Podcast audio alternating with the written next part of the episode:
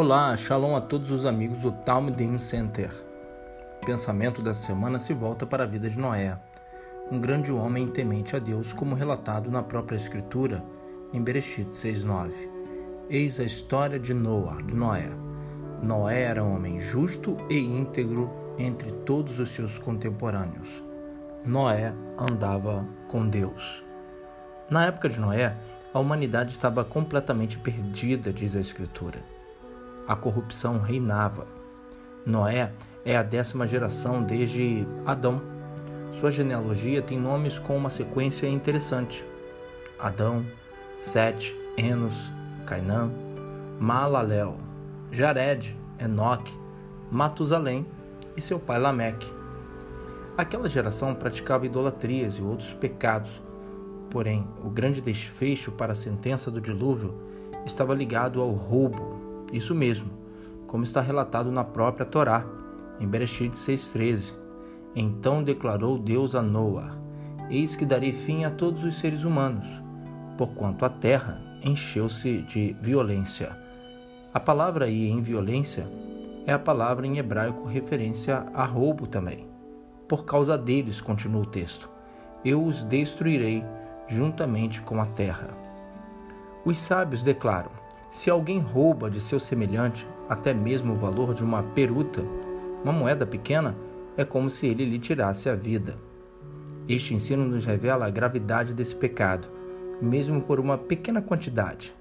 Eles ainda disseram: as chuvas são retidas apenas por causa do pecado do roubo.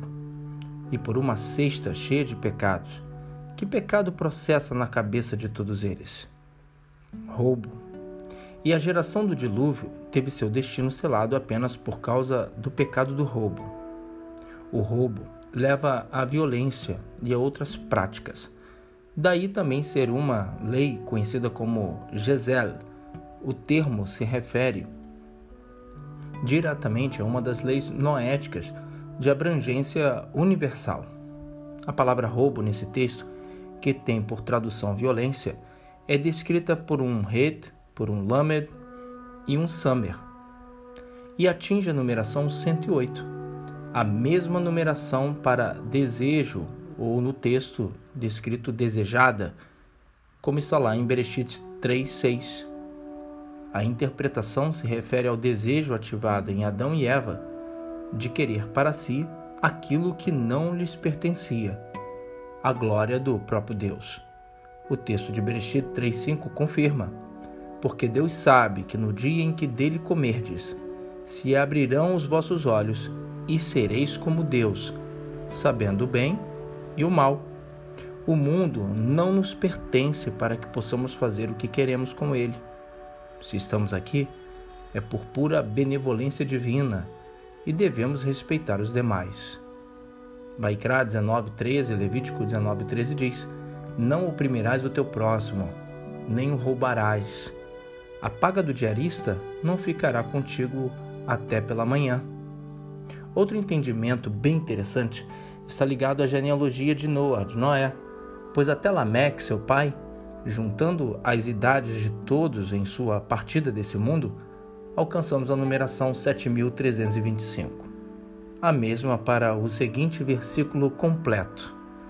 E disse-lhes: Assim diz o Senhor Deus de Israel: Cada um põe a sua espada sobre a sua coxa, e passai, e tornai pelo arraial, de porta em porta, e mate cada um a seu irmão, e cada um a seu amigo, e cada um ao seu vizinho. Shemon 32, 27. Êxodo 32, 27. Assim como os filhos de Israel foram punidos e julgados no episódio do bezerro de ouro, Assim, a humanidade foi punida na época de Noé por conta da corrupção. Em Yohanan 10,10 10 diz: O ladrão não vem senão a roubar, matar e a destruir. Portanto, não roubeis. Excelente semana. Shalom a todos.